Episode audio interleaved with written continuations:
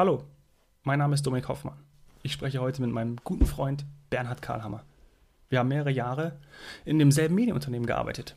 Ich erinnere mich noch gut an die Zeit, in der er angefangen hat, seine eigenen Projekte zu verfolgen. Ja, sein erstes Startup war nicht erfolgreich. Hat er aufgegeben? Nein. Er hat gleich das nächste Unternehmen gegründet und das ist nach mehreren Monaten so richtig durch die Decke geschossen. Bernie ist einer der neuen, modernen, digitalen Unternehmer, der mit seiner kreativen Kraft und seinem Mindset alles möglich machen kann. Er hat seine eigenen Projekte, er ist als Berater tätig, mit Startup Hacks hat er einen der erfolgreichsten Podcasts in Deutschland. Und gerade schreibt er an seinem ersten Buch. Lasst euch mit dieser Folge inspirieren, euer Ding zu machen. Du bist gefangen in einem Korsett deines Jobs. Du fühlst, dass da gerade irgendetwas nicht so läuft, wie du es dir wünschst. Beim Was Helden tun Podcast diskutieren wir konkrete Fälle von Menschen, denen es genauso geht wie dir und holen den besten Nutzen für dich raus. Und wir sprechen mit Menschen, die es geschafft haben, sich zu verändern und sich eine freie Welt aufgebaut haben. Denn das eigene Wachstum ist doch das Wichtigste im Leben. Je mehr du lernst, desto mehr wächst du.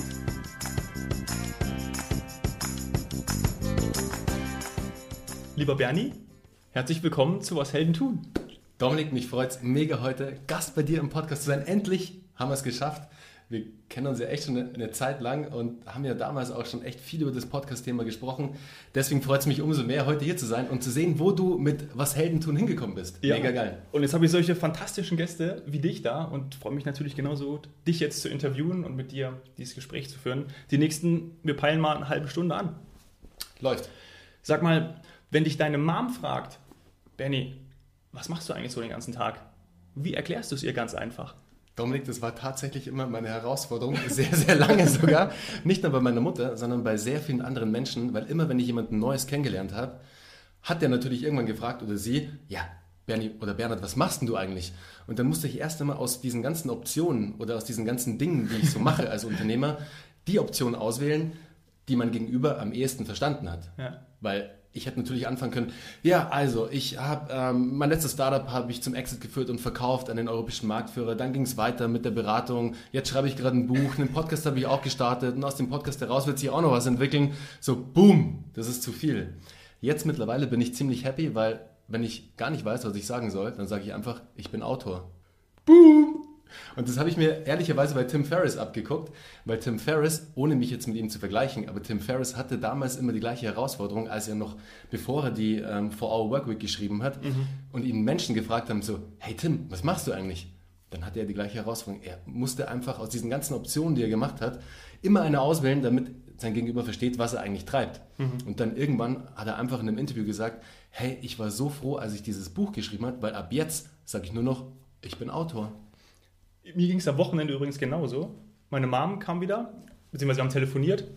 Und ging es wieder zu dem Thema, du, mich haben letztens die Nachbarn gefragt, ähm, was du eigentlich machst. Bist du noch bei Sky?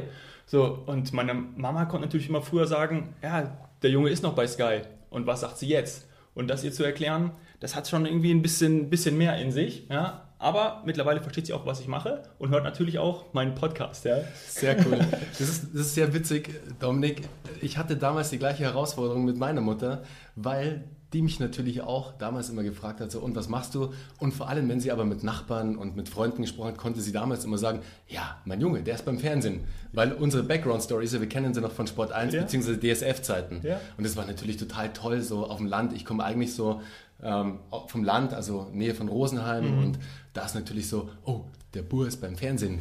Da war das natürlich immer so, ja. wow, okay. Man Shiny. weiß zwar immer noch nicht, was du da machst, genau. ja, aber der ist beim Fernsehen. Genau, und jetzt war sie natürlich auch von der Herausforderung, ja. wenn sie jemand gefragt hat, ja, was macht denn dein Sohn eigentlich? Dann war sie auch erstmal so, ding, ding, ding, ja. ding, ding. Ist ja auch spannend, ding. ne? das assoziieren, äh, als Fernsehen assoziieren die Menschen sofort wieder, ah ja, cool, Voll. Image und cool ähm, was er da macht, hm, ja, weiß ich jetzt eigentlich auch nicht, aber das wird schon irgendwie passen. So in dem, was wir jetzt machen, wo wir viel ähm, umtriebiger sind und viel mehr, ähm, viel mehr über den Horizont hinausschauen, ja, weiß man es eigentlich gar nicht so genau. Man wird schon auch irgendwie in eine, in eine Schublade gesteckt. Ja. Aber kommen wir doch direkt zum, zum Kern. Ähm, du bist Startgeber, du gibst Starthilfe, wahrscheinlich manchmal auch Nachhilfe bei Unternehmen. Gerade wenn es um, um Fragen geht der digitalen Wertschöpfung, wie funktioniert das, wie kann ich Geld verdienen, wie kann ich Wachstum erreichen. Ähm, wie ist es, wenn du mit den mit Unternehmen, Agenturen, Startups sprichst? Ist da noch viel Nachholbedarf? Ist da noch viel, äh, was machen wir da überhaupt? Überrascht dich das oft? Oft ja. Also ganz kurz für die Zuhörer. Ich bezeichne mich oft als Impulsgeber und als Starthelfer. Das hast du schon ganz richtig gesagt, Dominik. Und zwar immer in drei Kernbereichen. Und zwar im Bereich Business Development, Growth Marketing, also Wachstumsmarketing sozusagen, und im Bereich Sales. Und da hauptsächlich B2B Sales eigentlich ist da so mein mhm. Fokus. Aber am Ende, dieses Paket sorgt immer für Wachstum. Entweder für Userwachstum, für Umsatzwachstum oder Reichweite und Bekanntheit zu steigern am Ende. Und wenn ich jetzt mit Startups oder mit Corporates auch zusammenarbeite, also ich bin ja da in, in sowohl als auch unterwegs. Mhm. Jetzt habe ich mich mehr auf Startups fokussiert, weil ich gemerkt habe, hey, mit den Corporates, das ist cool, das macht auch Spaß, nur so einen Tanker mal in eine andere Richtung zu stoßen, da brauchst du schon einen enormen Hieb dafür. Also und, und viel Energie. Und viel Energie. Und meistens ist es leider nicht verschwendete Energie, aber Energie, die nicht da ankommt, wo sie ankommen soll. Wenn du aber mit Startups zusammenarbeitest, das ist wie ein Schnellboot. Mhm. Da kannst du so schnell den Kurs ändern und die sind dir so dankbar dann für diesen Input. Und ich habe mittlerweile mehr als zehn Jahre Startup bzw. Digitalerfahrung, die ich gesammelt habe und kann da halt sehr, sehr viel mitgeben. Aus eigenen Gründungen heraus. Früher den Job, wo wir uns ja auch kennen, beim damals DSF, dann bei, bei Sport 1 im Bereich Product, ähm, im Bereich... Ähm, Produktmanagement, in der Geschäftsführung vom DSF damals im Digitalbereich. Mhm. Also sehr, sehr, sehr viel mitgenommen und da kann ich einfach echt immer gute Impulse setzen und zwar immer, und das ist mir immer ganz wichtig, mit einem Startup-Mindset, mhm. weil daher komme ich, das ist meine DNA. Ja. Startup-Mindset ist meine DNA. Ja. Ich brauche kein großes Budget, um was zu machen. Mein Fokus liegt immer, das Geld smart einzusetzen oder Budget smart einzusetzen. Das heißt, wie ein Startup halt arbeitet. Hey, shit, wir haben keine Kohle, aber wir wollen das Maximale draus machen. Ja. Und so tick ich halt. Und dann rufen sie dich an. Bedeutet denn Wachstum in den meisten Fällen A, Reichweite steigern und B, Umsatz steigern? Genau, und die Bekanntheit im besten Falle auch noch. Also es kommt immer darauf auch an, was die Ziele des Startups sind, aber meistens gehen diese drei Dinge Hand in Hand. Mhm. Weil den Startups, vor allem den Startups, fehlt es meistens an Umsatz. Die haben das Produkt auf dem Markt und es meistens, und da fehlt es ihnen gar nicht, Product sind die mega aufgestellt. Mhm. Ob es jetzt Technologie ist, ob es jetzt was Physisches ist. Produktseitig sind die meisten Startups echt immer perfekt aufgestellt. Da sind Sie die Experten. Da sind Sie die Experten, absolut. Aber dann natürlich, wenn Sie gerade auch in die Skalierung reinrutschen und jetzt noch nicht alle Mitarbeiter besetzt haben, die halt dann diese, diesen Expertenstatus auch mitbringen, dann kommen Sie halt an, dann, dann ist so Stock einfach mal. Mhm. Dann sind Sie gefangen so ein bisschen auch und können nicht weiter wachsen. Mhm. Und da ist dann der Moment, wo ich dann reinkomme und wo ich dann unterstützen darf, weil ich sage darf auch wirklich mit, ähm, mit, mit Bedacht, weil es macht mir mega Spaß, einfach da helfen zu können, mitmachen zu können. Das ist einfach mein Ding, weißt du, da, da blühe ich komplett auf, fühlt sich nicht für Arbeit an für mich. Du hast mir am Anfang ja bevor dem Gespräch Fragen ähm, geschickt, die ich dir auch relativ schnell zurückgeschickt habe, weil ich sie super schnell beantworten konnte. Und ich glaube, eine Frage davon war, was ist das Schlimmste für dich oder mit was kann man dich total nicht ärgern, ärgern genau, ja. ärgern und nicht so 9 to 5. Also ja. wenn du mitten in einen 9 to 5 Job steckst, dann das ist für mich ja. Schlimmer geht's nicht. Und wie gesagt, wir kennen uns von, äh, von einem Medienunternehmen, von DSF, ähm, da waren wir in einem 9 to 5. Ähm, aber trotzdem natürlich die Frage, nicht was hat sich verändert, ja, sondern was kannst du denn Positives dort mitnehmen? Weil du eben genau das jetzt siehst, wie es da läuft, weil es eben ein schneller, eben nicht ein Schnellboot ist, sondern ein Tanker. Was konntest du jetzt übertragen und eben auch dann in der Beratung mit reingeben? Extrem viel, Dominik, extrem viel. Also ich bin mega dankbar für die Zeit damals bei Sport 1, bei DSF. Ich hatte tolle Mentoren, tolle mhm. Vorgesetzte. Damals Michael Bamberg, kennst ja, du auch noch da. Ja. Shoutout an den Michael Bamberg, ein wahnsinnig toller Kerl. Oder der Michael Gerhäuser, auch super. Robin Seckler, auch alles tolle Typen. Von denen habe ich echt viel gelernt und viel mitgenommen. Und hätte ich die Zeit auch nicht gehabt, muss ich ehrlich sagen, wäre ich nie zu dem Thema Startup gekommen. Weil mein damaliger Job ja beim, beim, beim deutschen Sportfernsehen in der Geschäftsführung ja war, Startups zu analysieren, Startups zu, zu checken, ob die zum Konzern passen. Und damals war ja noch, und das war 2009, mhm. war ja noch das ganze Thema Media for Equity und Media for Revenue relativ neu im, auf Konzernebene. Ja. Und so bin ich ganz, ganz viel mit Startups in, in, in, Kontakt gekommen. Mhm. Und dann dachte ich mir irgendwann mal, hey, Bernhard, warte mal. Wenn die Jungs das alles können, warum, warum machst du es nicht einfach? Mhm. Und da habe ich Blut geleckt. und dann ging es los. und dann, wenn ich mich noch recht erinnere, hast du doch erstmal die Stunden reduziert, oder? War das so ein erster Weg? Nee, das war tatsächlich nicht mein erster Weg. Mein Weg war, die Stunden sogar noch draufzusetzen, oh. weil, weil ich die, die, die Companies da, ich sage jetzt auch Companies, weil es mehrere Firmen mhm. war, die ich, die ich launchen starten musste, um dann mal zum Erfolg zu kommen, mhm. was aber am Ende des Tages ganz normal ist, weil diese Success Stories, die man immer hört, man hört nie den Weg dorthin, man hört immer nur den Event. Und der Event ist halt so Exit oder wow, große Finanzierung oder was auch immer. Aber der Weg dahin, die Reise dahin, die wird halt nie erwähnt und die ist echt steinig und die tut oft sehr, sehr weh und die dauert lang. Mhm. Also es gibt sehr seltene Fälle, wo es halt gleich so eine ja. super Success Story ja, ist. Ja. Aber bei mir war es tatsächlich so, Dominik, ich habe da diese Leidenschaft entdeckt und habe dann einfach mal gestartet. Und damals das erste Produkt, beziehungsweise die, das erste Startup, das ich gegründet habe, zusammen mit einem Kollegen von Sport 1 von DSF damals, den Stefan Balabanov, kennst du ja auch ja, noch klar. ganz gut, haben wir ein Kinderprodukt aus den USA importiert. Das Produkt hieß Jarro Bowl und das war so eine Schüssel für Kinder, mit der man nichts verschütten konnte. Und ich habe bei, damals bei, ähm, bei Mashable, kennt vielleicht der ein oder andere noch, also ganz ein großer Tech-Blog, einen Artikel gelesen, The One Million Dollar Idea. Und ich so, boah, Stefan, das Ding müssen wir nach Deutschland holen. Und haben es dann tatsächlich geschafft. Und es ist echt eine lustige Story, weil ich meine, es war Stefan und ich. Ja. Aber Stefan und ich, wir haben halt auf wirklich Go Big or Go Home gespielt. Also wir haben eine Story erfunden, dass wir so die zwei Typen sind, die beim Fernsehen arbeiten, gerade eine riesige Company gelauncht haben und halt gerne die Import-Lizenzrechte hätten für dieses Produkt. Und das war halt ein As Seen on TV äh, Company, ja. also echt, ich habe es dann auf der Website mal gecheckt, da arbeiten 40.000 Menschen großer Laden. Und wir haben es halt geschafft, diese Lizenzrechte exklusiv zu erhalten für Deutschland, Österreich, Schweiz und am Schluss sogar Japan. Ach, hör auf.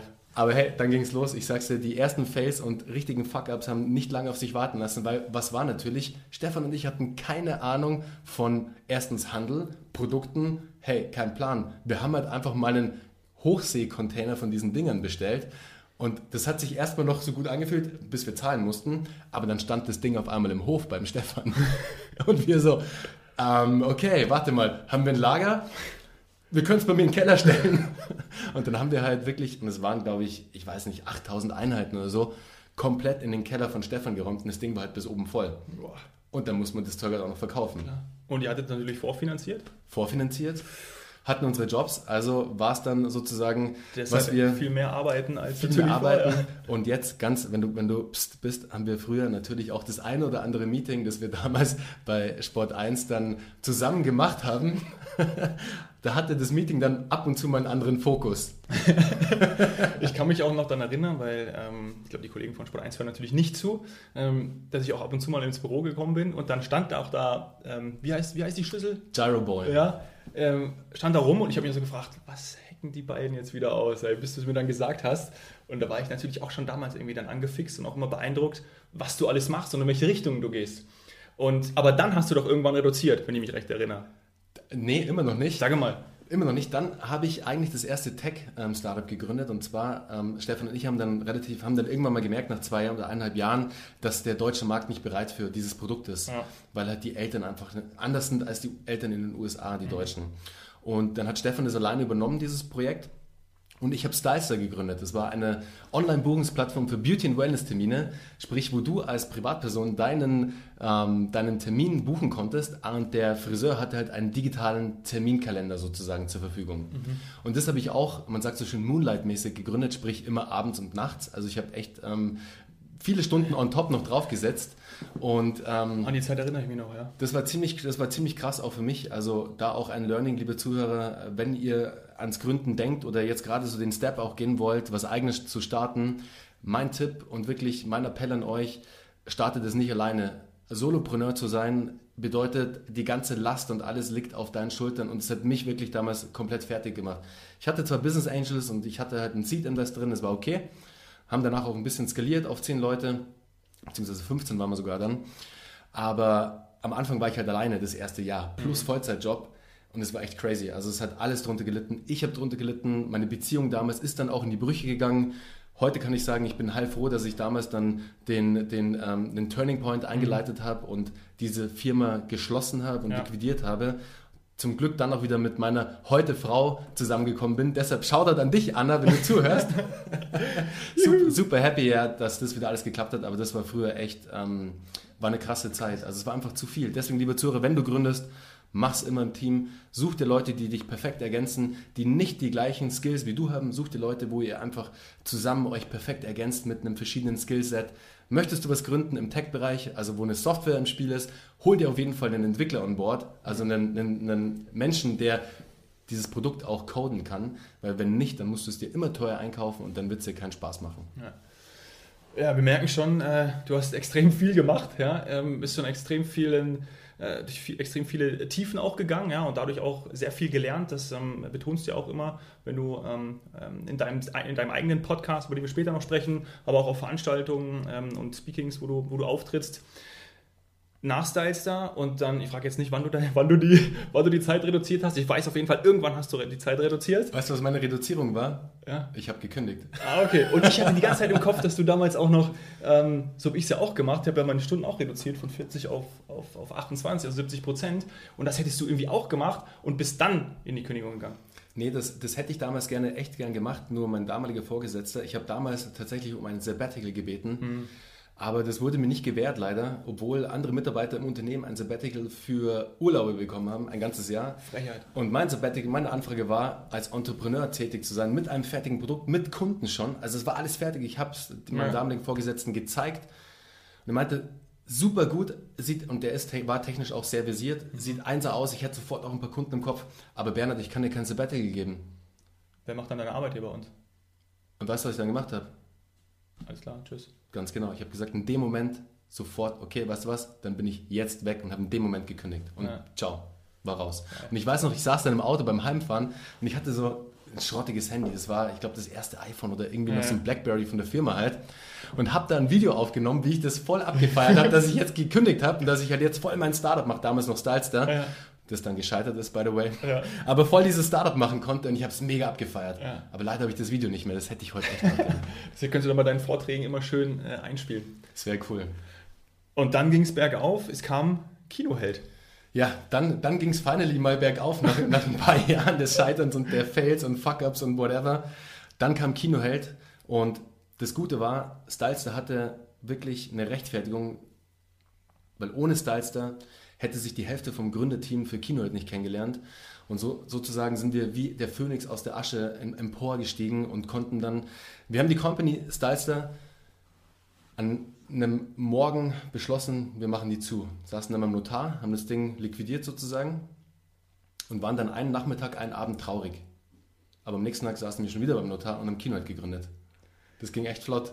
Nur mein, das große Problem war dann bei Kinoheld, ähm, ich habe natürlich mit Stylister meine, ich habe alles, also meine Burn Rate von Stylister war halt all, weil ich war all in. Ich habe mein ganzes Geld verblasen sozusagen ja. in der Company davor. Habe eine neue Firma mit meinen neuen Gesellschaftern gegründet, ja. wo ich nochmal den aller, allerletzten Rest sozusagen ins Stammkapital gesteckt habe. Und dann musste ich halt, und dann war es wieder nichts mit reduzieren, dann musste ich nämlich zusätzlich zu, das, zu dem Startup Kinoheld, das wir komplett aufgebaut hatten, ja. musste ich noch zwei Beratungskunden ähm, onboarden sozusagen, mhm. die ich privat noch nebenbei beraten habe, um mir das Leben in München finanzieren zu können. Ja. Hammerzeit, oder? Wenn du jetzt daran zurückdenkst. Das war crazy. Das war crazy. Aber das war, äh, es war auch wieder notwendig, weil dadurch habe ich dann wieder richtig gemerkt, hey, okay, wie wichtig es einfach für mich ist, ein selbstbestimmtes Leben zu führen. Ich hätte das ja alles nicht machen müssen. Weißt du? Ich weiß gar nicht, was mich getrieben hat. Das war alles deine Entscheidung. Ich komme auch nicht aus, aus einer Unternehmerfamilie. Ja. Weißt du, das ist irgendwann mal, hat sich ja. in meinem Kopf der Schalter umgelegt, so, okay, jetzt ziehst du es durch. Und das ist jetzt, den, den Weg schlägst du jetzt ein. War das vielleicht schon damals bei Sport 1 dann, wo du mit diesen Startups in Berührung gekommen bist und hast dieses Flair gespürt und diesen Unternehmergeist? Ja, definitiv. Ja. Also das hat mich damals schon echt sehr fasziniert und ich muss sagen, ich komme jetzt nicht aus den wohlhabendsten Verhältnissen und ich musste schon sehr früh mich selbst darum kümmern, Geld zu verdienen. Mhm. Sprich, diesen Drive hatte ich schon relativ früh. Also es fing halt an, der Klassiker, Zeitung austragen. Und ich hatte da echt zum Glück, meine Mutter hat mich da krass unterstützt immer. Die hat mir sogar damals immer geholfen, die Zeitungen auszutragen, weil die ein relativ großes Gebiet hatte. Und das war so cool von ihr, weil sie halt irgendwie, die musste um sechs anfangen, die hat bei einem großen Verlag gearbeitet. Und hat dann eine Stunde bevor ihr Job losging, noch eine halbe Stunde mit mir Zeitungen ausgetragen, so Prospekte und so. Und das war echt so cool. Aber da habe ich, hab ich gemerkt, so, hey, wenn du für das, was du gerne möchtest, oder das, was du erreichen möchtest, hart arbeitest, dann kommst du dahin. Und das habe ich meiner Mutter zu verdanken. Haben wir wieder was gemeinsam? Ich habe auch Zeitungen ausgetragen. Ja, yeah. siehst du. Ja, man merkt natürlich schnell, wenn du was tust, kommt auch Geld rein. Genau. Und vor allen Dingen, wenn du die Eigeninitiative hast und selber auch etwas reingibst, dann kommt auch was zurück. Genau. Und das merkt man natürlich relativ schnell, wenn man, wenn man eigenständig ist und selbstbestimmt Ja. ähm, handelt. Ich wollte es meiner Mutter früher nie glauben, weil die immer zu mir sagte, hey Bernhard, sei froh, später mal wirst du es mir verdanken. Und ich halt immer früher dachte, oh, so viele Freunde von mir, die kriegen alles von ihren Eltern und oh, wir haben irgendwie nichts und ich muss immer hier dauernd arbeiten dafür. Und die hat aber damals schon gesagt, so hey, du wirst mal an mich denken und du wirst sehen, was das für einen positiven Impact hat.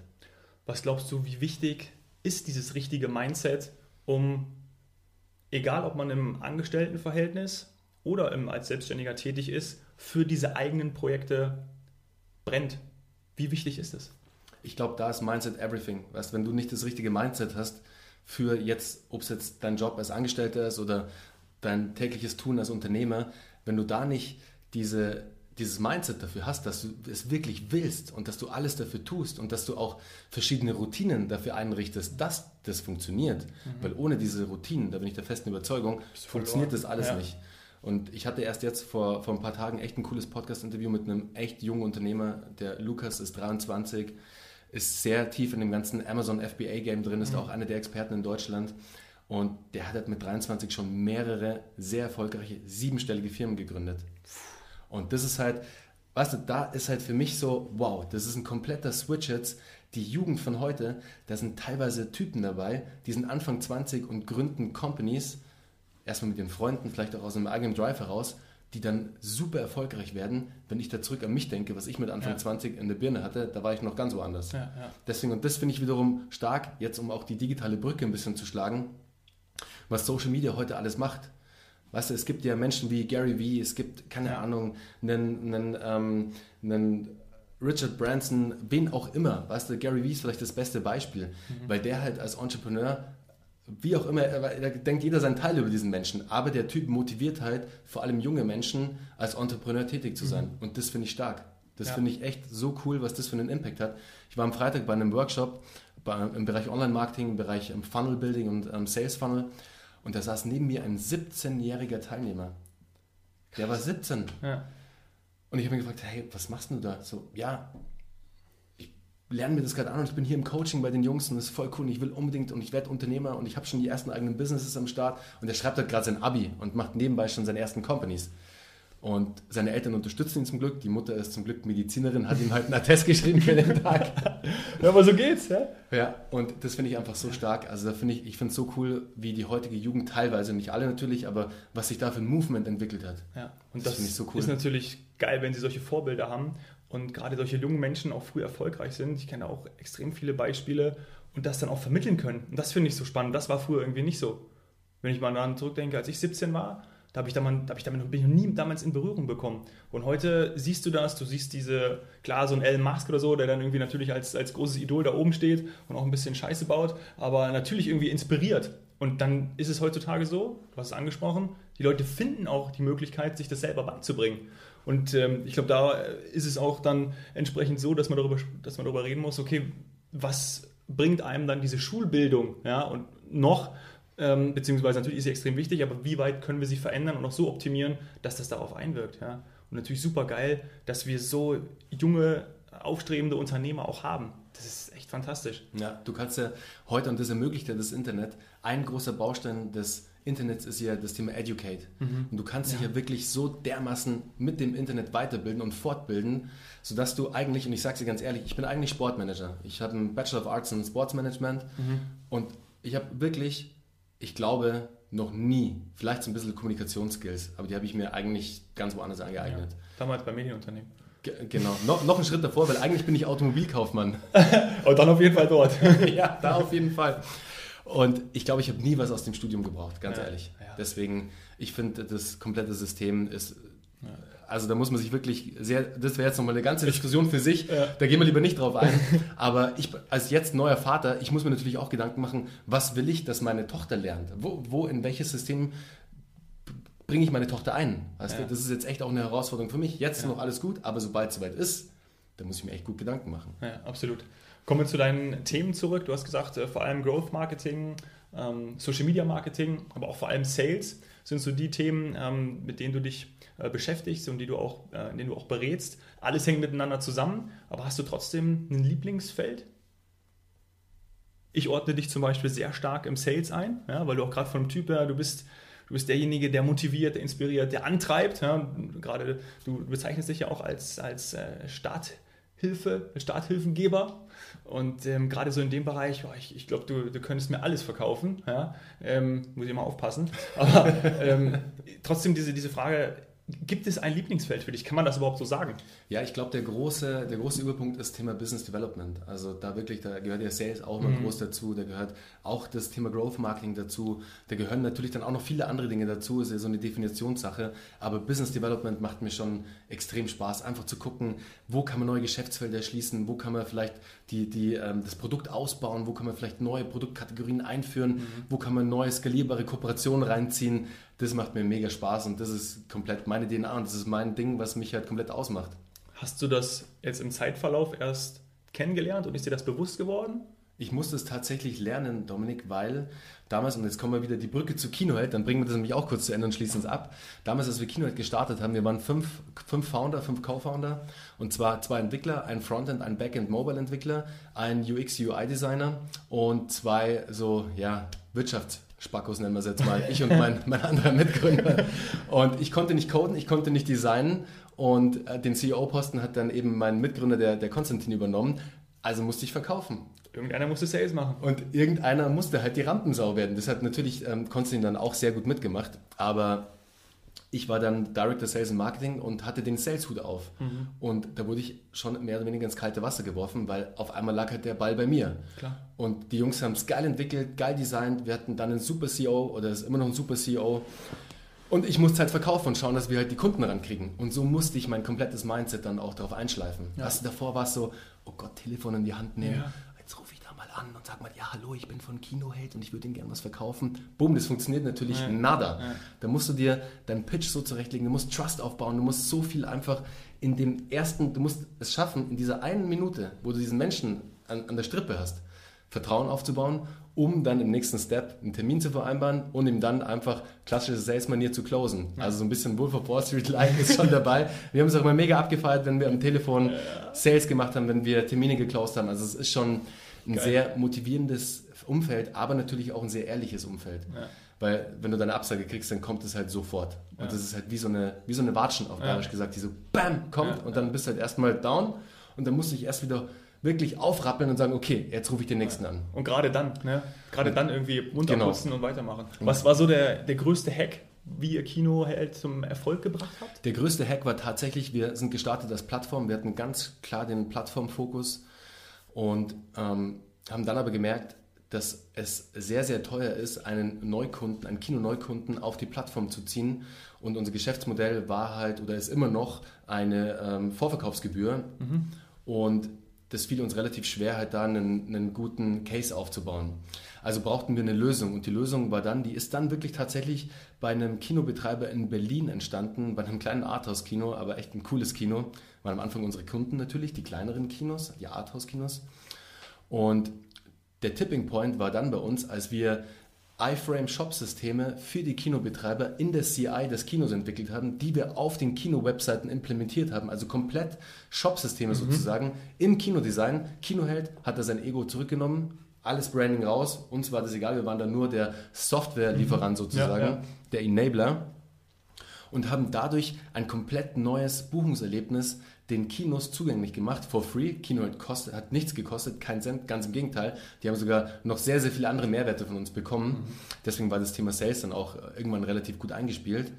Aber das war unser Tipping Point, wirklich, wo wir dann wirklich so einen Hockeystick nach oben gelegt haben, weil wir dann natürlich nicht mehr diese großen Marketingausgaben hatten, mhm. aber mitten in der DNA des Kinos verankert waren, und zwar auf der Website. Weil mhm. wo geht der Kinobesucher hin, um sich für einen Kinofilm zu informieren? Dahin. Auf die Kino-Website, ganz genau. Wie habt ihr das rausgefunden? Also wie lange hat es gedauert, bis ihr gemerkt habt, hey, wir müssen dahin, damit es erfolgreich wird? Halbes Jahr ungefähr. Mhm. Und es war dann tatsächlich so, der Kinobetreiber in Berlin meinte zu mir, hey Bernhard, ist ja echt cool, was ihr mit Kino halt baut. Euer Buchungsprozess, total state of the art, aber guckt dir mal unsere Website an, die sieht noch aus wie vor 20 Jahren. Und dann meinte ich tatsächlich, ohne mit der IT zu sprechen, da habe ich auch kurz einen auf den Deckel gekriegt, die stand nämlich neben mir, meinte ich zu ihm, hey, weißt du was, wir bauen dir einen Shop. Und er so, hey, cool, super. Und neben mir, meine IT-Kollegen haben mich so angeguckt, so, ähm, du weißt schon, was du da gerade verkauft hast, so, das müssen wir machen. Und ich habe es in ihren Blicken gesehen, aber es war extrem wichtig, weil das war genau dieser, dieses, dieser Moment, mal sozusagen der Tipping Point bei KinoAd, damit es komplett durch die Decke gegangen ist. Und dann haben wir es tatsächlich auch relativ schnell geschafft, deutscher Marktführer zu werden. Komplett gebootstrapped. Also wir hatten kein, keine Fremdkapitalfinanzierung, also wir haben keinen Invest drin ja. gehabt. Das haben wir dann erst mit aufgenommen, als wir unseren lieben Kollegen und ähm, Partnern von Eventim über den Weg gelaufen sind, äh, CTS Eventim. Und da haben wir dann Kennt sicherlich jeder. Jeder hat bestimmt schon mal von euch über Eventim ein Ticket gebucht. By the way, der zweitgrößte Tickethändler der Welt. Machen Olympiaden, machen die Fusi-Weltmeisterschaften. Ja. Also es gibt nur noch einen größeren. Also es ist wirklich ein Brett, das da in Hamburg bzw. Bremen entstanden ist. Also auch ein wahnsinnig tolles Team und ein wahnsinnig inspirierender CEO und Founder auch. Also da auch, da gibt es einen tollen Podcast, ähm, kurzer Shoutout an die ähm, Kollegen von Online Marketing Rockstars und zwar mit dem Klaus-Peter Schulenberg. Ähm, wurde gerade erst, ich glaube vor zwei oder drei Wochen mhm. kam da echt ein cooler Podcast ja. raus, den müsst ihr euch mal anhören, der ist nämlich echt cool. Krass. Und dann habt ihr ein Event-Team auch komplett verkauft oder Anteile verkauft? Wie seid ihr dann da? Genau, da halte ich mich immer relativ bedeckt eigentlich so, aber das findet man, wenn man danach googelt, relativ schnell. Also wir, wir haben einen Trade Sale gemacht mit ähm, CTS Eventum, die als strategischen Partner an Bord geholt und sind sehr, sehr happy mit denen. Mhm. Also da haben Geil. wir wirklich den, den besten Partner eigentlich gefunden, den man finden könnte. Ja, schön, schön. Und auch, ganz kurz Dominik, da auch der große Vorteil, das ist auf einer Messe entstanden und zwar auf der Kino, auf der Kinomesse in Baden-Baden, glaube ich, war die. Und mein Job natürlich Sales und Marketing. Ich war derjenige, der sozusagen mit dem Fangnetz vorm Stand rum, rum, rumge, rumgetigert ist ja. und die Leute eingesammelt hat ja. und auf den Stand gezogen hat und so, ah, hey, das ist Kinoheld. Ja. Und einer von denen, den ich da angefangen habe, war halt ein Kollege von Eventim. Und dann, so kam dann alles, so kam alles dann ins Laufen. Geil, geil. Ja, wieder nach außen gegangen und äh Kontakte gemacht, Kontakte, Netzwerk, auch ein Punkt, worüber wir sprechen könnten noch. Ähm, man weiß auch ja am Anfang nie, für was etwas gut ist, aber deshalb nachschauen, so reingehen und, und, und ausprobieren. Da hast du schon extrem viel, man merkt, ähm, die Expertise aufgebaut, äh, Erfahrungen gesammelt, ähm, Erkenntnisse geholt. Seit wie lange? Seit ein paar Monaten, seit über einem Jahr machst du einen der erfolgreichsten Podcasts in Deutschland. Ja, ähm, holst, sprichst, sprichst da auch mit Experten, mit Startupern, sprichst über ihre Hacks, über ihre, äh, über ihre Fails, holst dir da nochmal extrem Expertise rein und baust dir so einen richtigen Pool an Wissen auf. Und das kannst du natürlich als einen riesengroßen Schatz in deiner Beratung anbieten. Ja? Und machst jetzt auch, bist gerade dabei, ein Buch zu schreiben. Du bist Autor. Ja?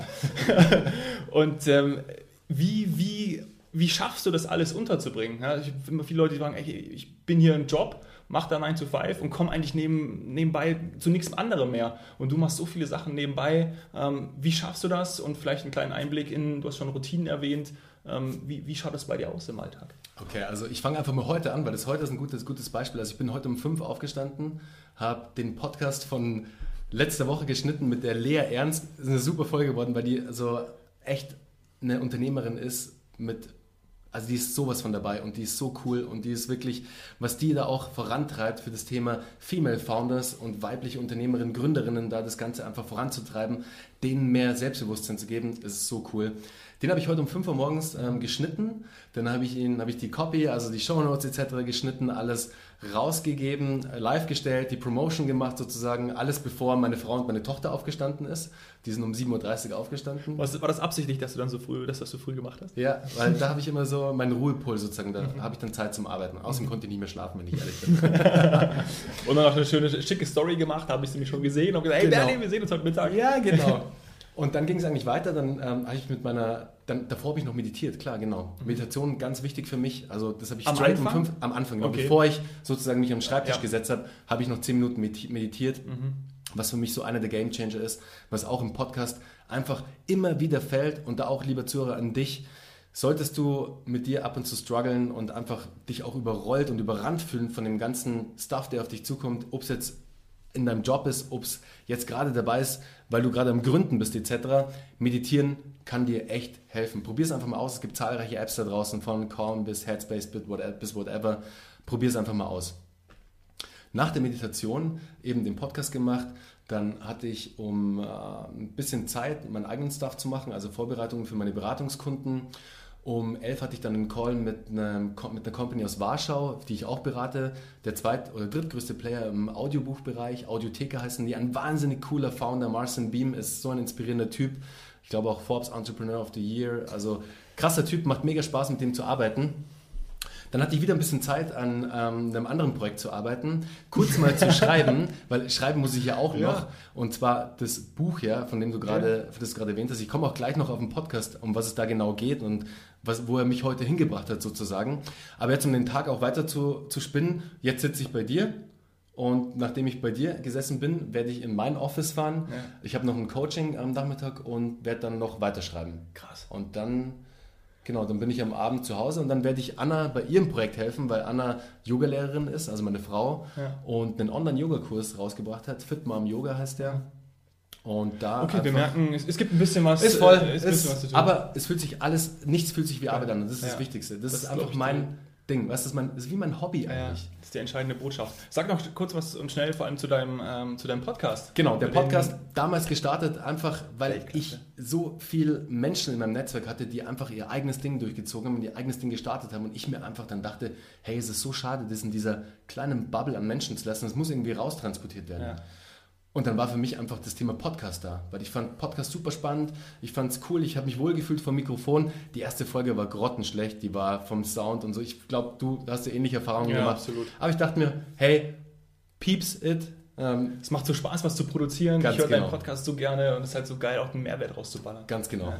Und habe da einfach gemerkt, also für mich das Thema Podcast ist der Hack zum Thema Netzwerken. Ja. Also was ich jetzt in den letzten zwei Jahren mir für ein Netzwerk aufgebaut habe, an Menschen, an wirklich Weltklasse-Unternehmern. Das ist die Creme de la Creme teilweise von den deutschen Startup-Gründern, aber auch wirklich Gründer, die kennt noch keiner, aber die sind so genial. Und kurz nachdem ich mit ihnen Interviews geführt habe, auf einmal Kickstarter-Kampagne, 600k eingesammelt oder eine Million gerade neues Funding eingesammelt. Das ist immer, irgendwie hatte ich da immer ein gutes Händchen, beziehungsweise hatte mein Netzwerk ein gutes Händchen, weil die Intros kamen immer zu mir mehr oder weniger. Weil die Leute mitbekommen haben, der Bernhard macht einen Podcast, hey, dann mache ich mal die Intro, weil dann kriegt der auch ein bisschen Reichweite, derjenige.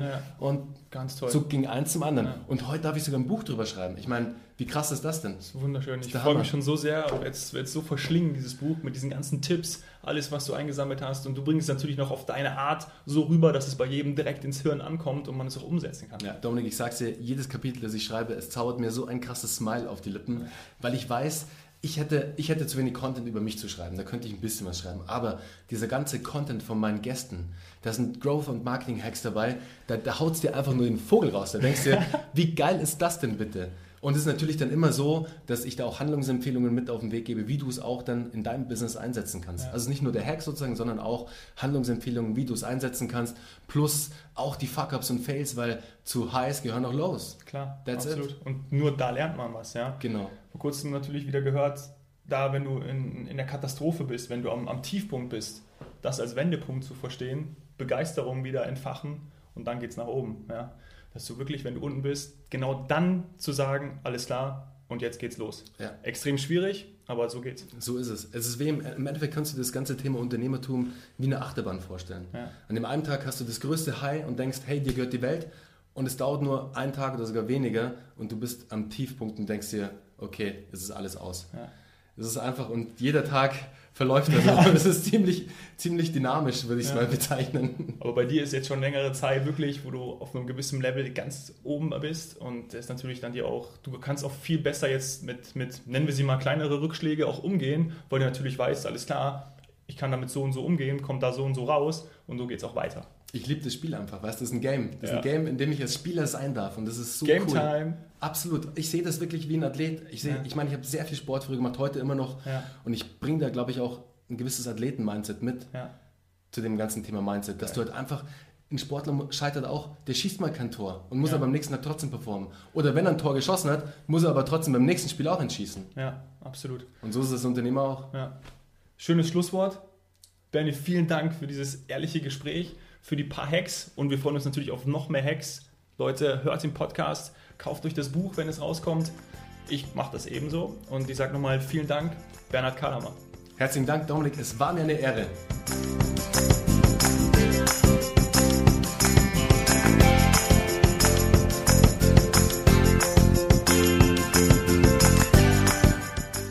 Ich hätte mit Bernie noch Stunden weitersprechen können.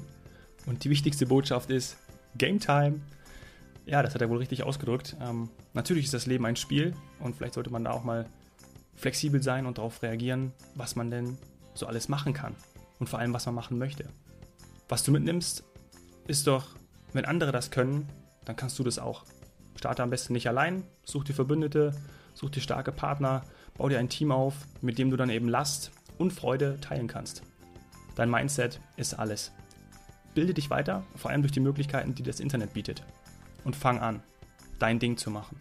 Hat dir die Folge mit Bernie gefallen? Dann hinterlass mir doch eine super Bewertung auf iTunes, damit ich immer mehr Zuhörer erreichen kann. Bist du als Unternehmer oder Selbstständiger aktiv? Ich freue mich, wenn du mir von deiner Heldenreise erzählst. Lass uns auf Instagram connecten. Du findest mich unter @domhoffmann.